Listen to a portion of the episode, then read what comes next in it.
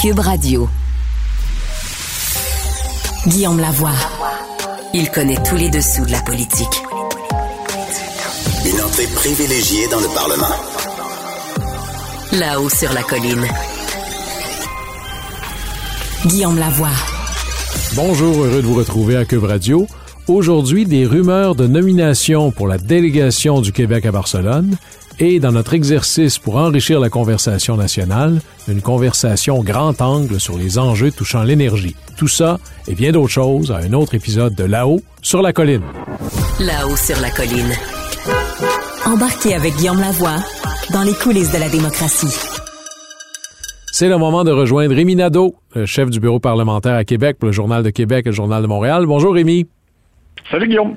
Alors Rémi, qu'est-ce qui se passe? Là? Il y a des, choses là, qui bourdonnent dans les corridors à Québec. Là. Oui, bien, on a appris que le gouvernement Legault euh, envisage sérieusement de nommer Caroline Saint-Hilaire euh, au poste de déléguée du Québec euh, à Barcelone, en Espagne. Et euh, c'est sûr que ça fait réagir énormément. C'est pas encore un fait acquis, euh, mais selon nos informations, ça a été discuté avec la principale intéressée euh, et il y a de fortes possibilités donc qu'il y ait une nomination qui soit confirmée par le Conseil des ministres dans une dizaine de jours ou deux semaines dans ces eaux-là ça fait jaser parce que Mme Saint-Hilaire, ex-mairesse de Longueuil, ex-députée bloquiste, qui est passé d'ailleurs par le micro de Cube, Guillaume, tu, peux, tu, vois où ça peut, euh, où ça peut mener, euh, était... Pas de prête. Moi qui ai travaillé pour le gouvernement catalan, c'est correct, là, mes valises sont prêtes. oui, oui c'est ça. Elle, était candidate, bien sûr, candidate vedette à la dernière élection dans Sherbrooke euh, pour la CAC. Alors là, ben, c'est sûr que ça soulève la question. Est-ce que c'est une nomination partisane? Si ça se concrétise, bien sûr. Et il faut dire que M. Legault, ben, on, on dirait vraiment qu'il récompense présentement euh, les euh, personnes qui ont accepté de, de, prendre une chance, je dirais, avec leur carrière et de se présenter sous la bannière de la CAC et qui ont perdu leur élection parce que euh, c'est le cas de Audrey Murray, une avocate spécialisée, réputée. On était satisfait, fiers de l'avoir amenée à la CAC pour qu'elle se présente dans Maurice Richard. Elle a perdu l'élection et elle a été nommée sous-ministre au tourisme l'automne dernier. Mais Rémi, Audrey Murray était euh, une haute fonctionnaire avant, où elle avait des, fonctions très importantes dans la fonction publique avant ça. Madame Saint-Hilaire, euh, elle n'a pas de carrière diplomatique. Là. Poussons plus loin. Là. Quel est son niveau d'espagnol? Quel est son niveau de catalan? Est-ce qu'on a une indication de ça déjà? Ben ça, écoute, c'est sûr qu'il faudra euh, poser cette question-là euh, pour la suite des choses, parce que là, c'est ça. Tu vois, les opposants politiques, ben ils ont sauté là-dessus en disant, ben je prends par exemple Pascal Bérubé, il a dit c'est sûr qu'elle n'aurait pas été, euh, qu'elle serait pas envisagée même pour être nommée là si elle n'avait pas été candidate caquiste. Euh, et, et c'est sûr que aussi dans le cas de M. Legault, il est arrivé dans le passé, je pense par exemple à Catherine Loubier, qui était au bureau du premier ministre, qui était nommée déléguée du Québec à New York. Puis, on a dit par la suite, mais c'est vrai que c'était une candidature de qualité, puis qu'elle a fait un bon travail. Euh, mais M. Legault avait tellement chanté sur tous les toits dans l'opposition qu'avec la CAQ, ce serait fini les nominations partisanes, puis fini les petits amis. Là, je me rappelle même de cette expression qu'il avait utilisée au congrès de la CAQ à Lévis, euh, juste euh, avant l'élection de 2018. Que, que là, ben c'est ça, tu sais, on veut, veut pas, on, se rappelle ces déclarations-là et celles de Éric Kerr, par exemple, ou François Bonnardel, euh, qui faisait vraiment les, les, vierges offensées là, euh, fois mille, là, quand il y avait des nominations sous les libéraux. Puis là, on se dit, ben là, ça se ressemble aussi. C'est peut-être des gens qui ont euh, de belles aptitudes, de belles compétences, mais est-ce que vraiment ce sont les meilleures personnes pour euh, occuper les fonctions euh, auxquelles on, les, on les amène à occuper ces, fonctions-là? ben là, c'est sûr que là, ça devient évidemment un questionnement qui surgit. Là, la, la principale intéressée n'a pas nié euh, elle n'a pas confirmé que c'est ce qui allait se produire. Au bureau du premier ministre, c'est un petit peu la même chose. Ils n'ont pas, ils pas nié l'information. Donc, écoute, moi, ce que je sais, c'est que vraiment, c'est très sérieux, c'est sur la table et euh, il est fort possible que ça se concrétise euh, dans les, prochains jours. Oui, ben là, tu pourras lui demander, parla catalan ou non? Et j'ai hâte de voir la réponse. Euh, dis-moi, euh, alors ça, on va le savoir quoi, là? Le, Conseil des ministres, d'habitude, c'est le mercredi, fait que ce serait la semaine prochaine que ça sortirait? Ouais, peut-être la semaine prochaine, parce que là, aujourd'hui, il y en a eu un virtuel. Euh, la semaine prochaine, c'est le retour des conseils des ministres là, à Québec au Parlement avec la reprise des travaux parlementaires. donc, peut-être la semaine prochaine ou l'autre. Moi, on m'a dit que c'était dans ces eaux-là. Là. Bon, très bien. Parlons de l'autre, euh, un autre ministre qui, lui, euh, va avoir une méchante euh, commande. C'est Bernard Drinville qui est pris dans. On ne peut plus, on, compte plus combien d'enjeux en éducation. Et là, ben, c'est, il y a toutes sortes de suggestions qui émergent. Parle-nous de ce qui émerge. Puis Bernard Drinville a dit, ben moi, je ferme la porte sur rien là. Ben, en tout cas, au moins pour l'instant, là, il rejette des propositions qui n'ont pas d'allure, à mon avis. Euh, parce que, bon, demain, M. Drainville, là, pour euh, aller droit au but, il va présenter ses orientations. on a hâte de l'entendre parce que depuis l'élection, il s'est fait plutôt discret. Il a dit, vous allez voir, attendez, je vais prendre le temps de rencontrer tout le monde. Bon, euh, alors là, on a hâte de voir. C'est dans le cadre du caucus, justement, des caquistes à Laval qui, va faire sa présentation. Mais il y, a, deux choses dont je vais parler. La semaine dernière, la fait les, associations de direction d'école qui voulaient la fin des bulletins chiffrés. heureusement, M. Drainville a dit non, il n'y en a pas question le bulletin chiffré est là pour rester. C'est bon que les jeunes et leurs parents voient l'évolution des notes et voient aussi un comparatif avec le reste de la classe. Ce qu'on appelle la moyenne de groupe. Mais, Rémi, euh, à un moment donné, la petite coterie de constructivistes, ils vont-tu finir par comprendre? Lucien Bouchard a fait une colère il y a à peu près 20-25 ans là-dessus. Là. Ça revient tout le mhm. temps. Ça prend combien de ministres pour que le ministère comprenne? Ça, ça revient, ça revient puis par, par le milieu de l'éducation, c'est pas par les, c'était les directions d'école. Et aujourd'hui, l'autre élément qu'on apprend, euh, c'est la Fédération des centres de services scolaires qui propose d'augmenter le nombre d'élèves par classe parce qu'il n'y a pas assez de profs, mais ça n'a-tu pas d'allure? C'est tout le contraire. Ce qu'on souhaite, c'est que les, les, enseignants puissent bien faire leur travail et ils ont déjà trop d'élèves qui ont des besoins particuliers dans leur classe pour être capables de faire progresser euh, et, faire atteindre leur plein potentiel les autres, les, autres éléments du groupe qui pourraient aller plus vite. Alors, est-ce que tu c'est une bonne idée d'en rajouter euh, par-dessus? Ben non, au contraire. Et ça aussi, heureusement, Bernard Drinville a été euh, sensibilisé là-dessus et profiter là, des. Euh, il est passé par les réseaux sociaux, euh, devrais-je plutôt dire, euh, pour faire une intervention et dire qu'il n'a pas l'intention d'aller dans cette direction-là, heureusement. Mais on voit qu'il y a vraiment une pression, comme pour abaisser des standards dans le milieu scolaire. c'est la même gang qui ne veulent pas d'examen, pas de notes. d'ailleurs, j'ai ben, entendu, Rémi, c'était fourette, j'ai entendu une proposition, c'est faudrait arrêter de noter les enfants parce que il y a une pénurie de main-d'œuvre. J'ai envie de dire, ben non, non, on a coupé l'examen, gardé la correction. C'est aussi fou, là. Ben, c'est ça. Alors là, je sais pas, il y, a une pression pour revoir les standards à la baisse comme si on avait peur de la réalité, qu'on veut maquiller une réalité. Moi, j'ai parlé des enseignants récemment qui sont un peu découragés, qui se disent, on a l'impression de, former des jeunes qui ont vraiment de graves carences, là, que ce soit en français ou dans d'autres matières. Euh, alors, euh, non, de grâce, et j'espère que Bernard Drinville, donc, va conserver sa colonne et faire en sorte qu'au contraire, on, puisse avoir soit des enseignants de plus ou qu'on trouve une façon d'avoir de l'aide pour ceux qui sont des cas problèmes, mais qu'on conserve évidemment des, standards, une certaine rigueur. Là, on veut former des leaders pour notre nation pour plus tard ou on veut former des médiocres. Là, tout repose là-dessus. Oui, et là, ben, évidemment, quand on s'évalue, il faut vivre avec l'évaluation. Au moins, ça nous donnera une idée de quelle est la taille du défi pour la suite. Alors, j'ai l'impression qu'il va falloir qu'on s'en reparle, Rémi. Comme nous dira bientôt peut-être Caroline Saint-Hilaire, Moltes gracias, fins aviat, adeu.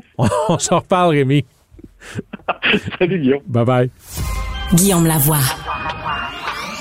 Il décortique les grands discours pour nous faire comprendre les politiques. Là-haut sur la colline.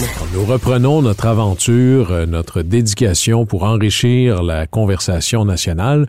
Et s'il y a certainement un sujet qui anime nos passions, mais qui est incroyablement déterminant, c'est celui de l'énergie avec un grand E. Est-ce qu'on en a assez? Est-ce qu'on devrait en produire plus? Est-ce qu'on devrait l'exporter? Quel type de production on devrait avoir? C'est comme si ce débat-là me semblait mal enligné. Alors, pour se donner, dans le fond, une nouvelle base pour pouvoir enligner nos débats, qui de mieux que Yvan Clich, qui est chercheur sur les questions d'énergie au Cérium. Bonjour Yvan. Bonjour. Merci beaucoup d'être avec nous. Et là, je rappelle, entre autres, que tu as écrit un livre qui a été publié il n'y a pas très longtemps, extraordinairement intéressant, qui parle justement des conflits et des enjeux euh, ou de la géopolitique de l'énergie qui s'appelle, et c'est très bien nommé, Jusqu'à plus soif. Alors les gens vont pouvoir suivre ça euh, pour la suite. Dis-moi, Yvan Clich, une des choses que je voulais aborder ensemble, c'est, il me semble que le très grand débat de l'énergie est mal enligné au Québec. Comment on fait pour se donner des fondamentaux sur lesquels ensuite on pourra débattre? Ben, c'est peut-être aussi pour ça que euh, moi-même et aussi d'autres personnes, euh, d'autres médias avaient appelé à une, consultation euh, sur l'énergie. On ne parle pas ici de faire nécessairement un très grand processus, mais au moins de, donner accès à tout le monde aux mêmes informations qui permettraient ensuite d'avoir des, des, débats plus éclairés. Alors ça, je pense que c'est une chose qui serait quand même utile parce que effectivement, comme on le voit, on peut pas dans un secteur aussi important qui demande autant de sous qui monopolise autant d'argent. On peut pas euh, faire des débats à travers les médias. Il faudrait qu'on ait tous euh, au moins accès à qu'on s'entende sur un certain nombre de questions qu'on voudrait euh, résoudre et puis ensuite se donner un, alignement pour les, prochaines années, en tout cas au moins pour les prochains dix ans. Parce que là, il y a dans le débat des prémices fondamentalement opposées, presque irréconciliables. C'est-à-dire, il y en a qui disent qu'on a un surplus d'énergie, d'autres disent qu'on va en manquer. Est-ce que comment est-ce qu'on fait pour départager le vrai du faux là-dedans? Bien, on a eu pendant quelques années un surplus effectivement d'énergie, euh, mais ce surplus-là va se résorber euh, au cours des prochaines années, notamment là, si on parle du côté de l'électricité. Euh, il y a quand même une croissance de 25 TWh. Je sais que c'est un peu technique. Le, Québec, en gros, euh, pour donner une échelle, le Québec, en gros, produit 200 TWh par année. On devrait avoir une croissance de 25 TWh d'ici 2032, surtout qui vont venir des secteurs émergents, donc par exemple le secteur des batteries, les centres de données, les serres, mais aussi l'électrification des transports. Ça, ça va occuper une grande partie de la croissance qui est prévue d'ici 2032. Donc, les, surplus qu'on avait là, vont se résorber là, autour de 2026-2027. Donc, il va falloir, quand, euh, évidemment, quelque part, euh, soit euh, faire être plus sérieux en efficacité énergétique ou également penser à, l'addition de, de capacité. Juste un petit, une petite addition d'informations. Hydro-Québec a déjà prévu le coup. Il y a quand même un, appel d'offres d'environ 1000 mégawatts qui a été lancé en 2020. On va connaître les gagnants d'ici peu. Et on pense en 2000, euh, en mars cette année, faire un autre appel d'offres pour un, bloc supplémentaire de 4000 mégawatts euh, d'énergie renouvelable. Mais là, tout ça, là, on, parle d'un horizon d'à peu près là, 5 ans. Euh, ce que je retiens, là, et Yvan Clich, tu, nous corrigeras, c'est que en gros, toutes choses étant égales par ailleurs, à cause de l'électrification des transports, de d'autres technologies, il y a pas mal plus de choses qu'on branche dans nos maisons qu'avant. La demande va augmenter entre 10 et 15% grosso modo, ce qui est quand même très important.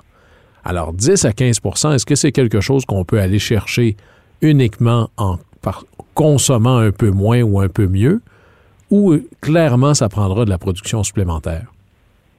Bien, la première chose, je pense qu'il faut indiquer que c'est peut-être pas assez euh, publicisé au Québec, mais c'est Hydro-Québec donne euh, de temps en temps un, potentiel, fait, état du potentiel technico-économique euh, d'efficacité énergétique. C'est-à-dire ce qu'on peut aller chercher qui est euh, financièrement rentable pour la société québécoise, aller chercher comme euh, euh, économie d'énergie. Ça, c'est l'exemple, euh, Yvan Clich, ça, c'est l'exemple, les subventions pour mettre des fenêtres plus avec un meilleur isolant. C'est un appareil, un frigo qui consomme mieux ou qui consomme moins qu'un ancien. C'est de cet ordre-là. Là.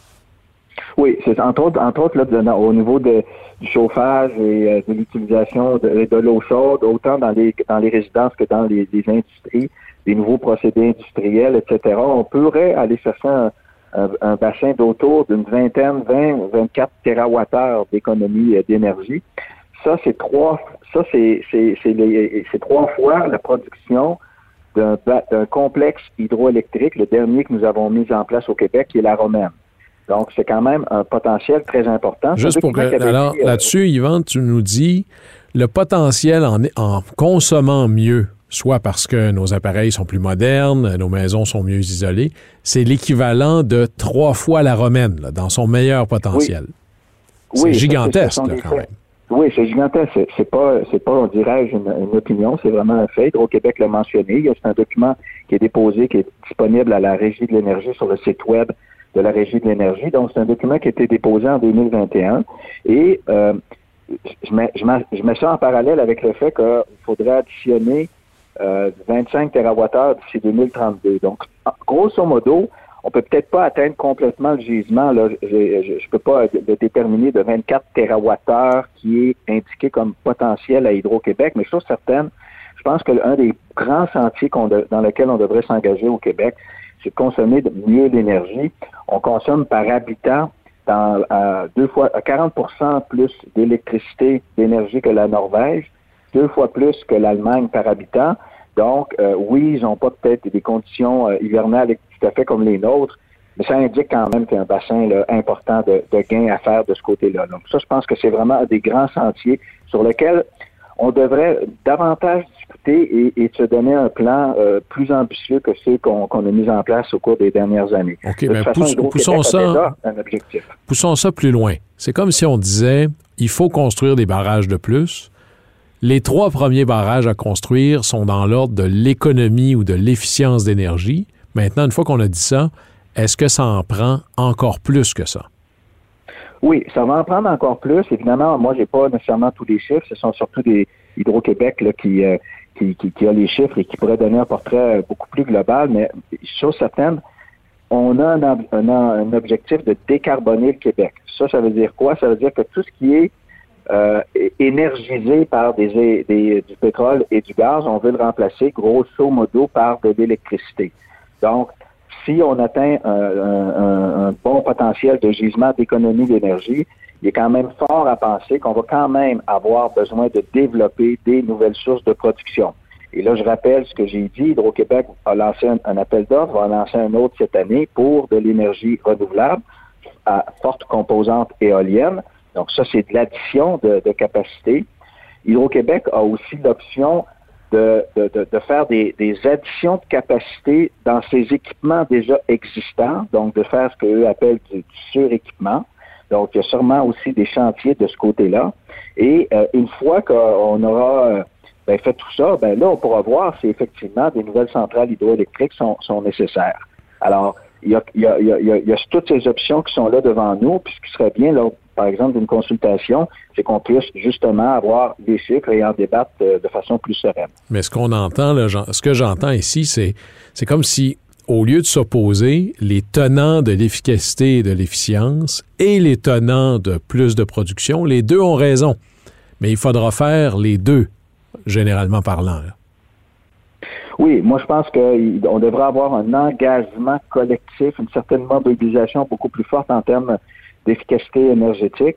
Euh, ça, tous les experts et les rapports euh, qui se penchent sur ces questions-là le disent, c'est que c'est le premier chantier qu'il faut réaliser. C'est on a quelque chose, est-ce que euh, est-ce que est-ce qu'on gère bien là? Puis manifestement, on n'est pas à l'optimal, on peut mieux faire en termes de, consommation.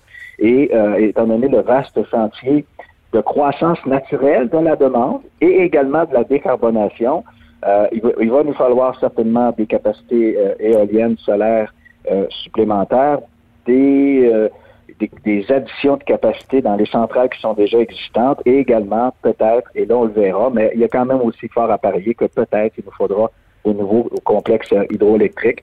Mais encore une fois, c'est à voir. Mais là, poussons plus loin la, la, décarbonation, parce que certains diraient que décarboner le Québec au complet, c'est fort louable, mais ça fait pas beaucoup, beaucoup bouger l'aiguille au niveau mondial, ou à tout le moins au niveau continental. Est-ce qu'il y aura, est-ce qu'il n'y a pas un potentiel? Est-ce que techniquement, on pourrait envisager que le Québec devienne un peu la batterie verte dont le but et la destinée continentale, c'est de décarboner l'Atlantique, de décarboner le nord-est américain et peut-être même un peu plus chez nos voisins du Sud? Oui, ben moi, ben, je dirais deux, deux axes de réponse. Le premier, c'est qu'on peut pas, euh, certainement pas prendre le prétexte que, bon, les émissions évitées ici ne donneraient pas grand-chose à l'échelle mondiale.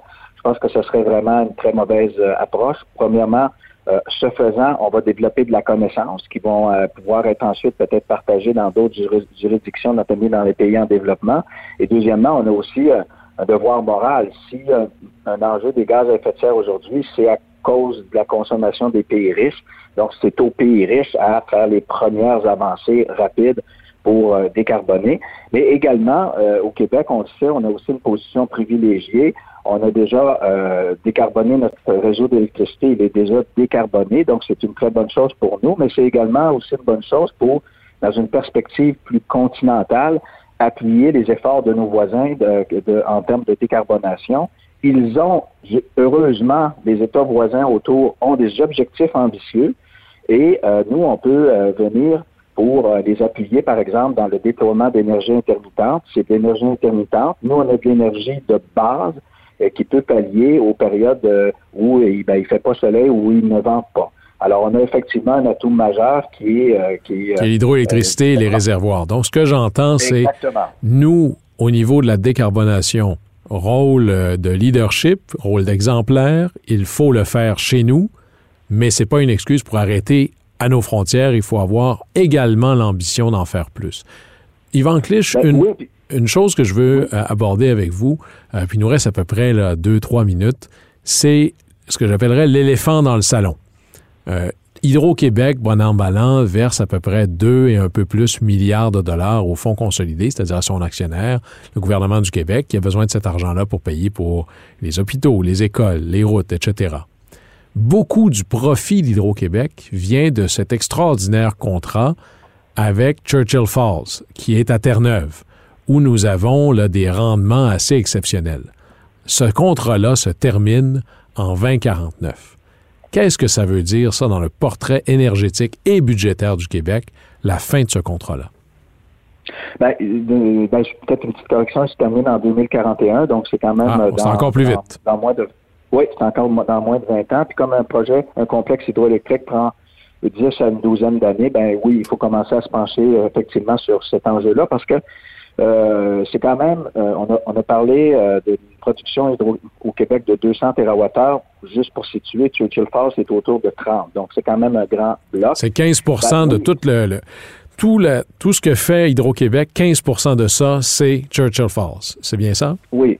Oui, effectivement, c'est sûr. On ne se, cachera pas. C'est un contrat qui est très rentable pour Hydro-Québec. Il faut quand même ne pas oublier qu'à l'époque, c'est Hydro-Québec euh, qui, avait pris tous les risques du projet. Donc, si aujourd'hui, ils, ils en récoltent les bienfaits, bien tant mieux. Puis ça, ça a été validé, on le sait, de très nombreuses fois par différentes cours, dont la Cour suprême du Canada. Alors, oui, c'est sûr qu'effectivement, c'est un gros bloc d'énergie. La meilleure chose qui pourrait être faite, c'est de discuter effectivement avec Terre-Neuve de, la suite des choses euh, pour ce projet-là.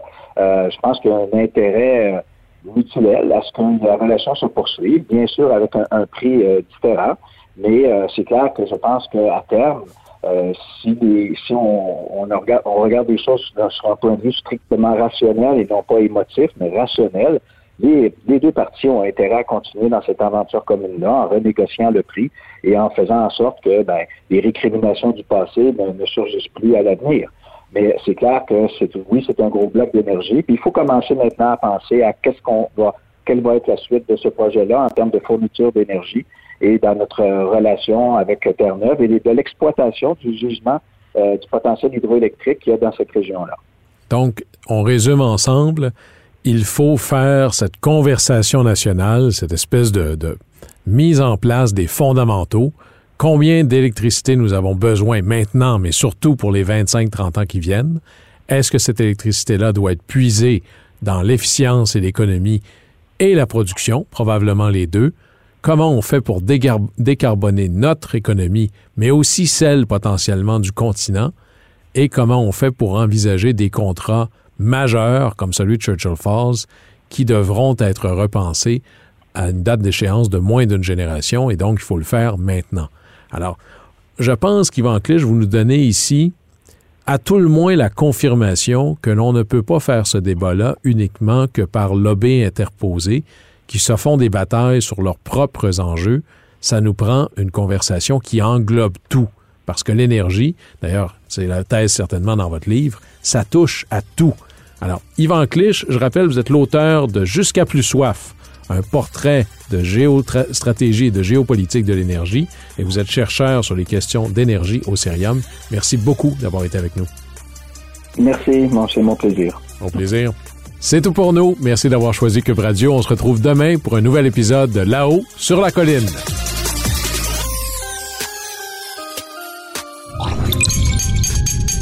Cube Radio.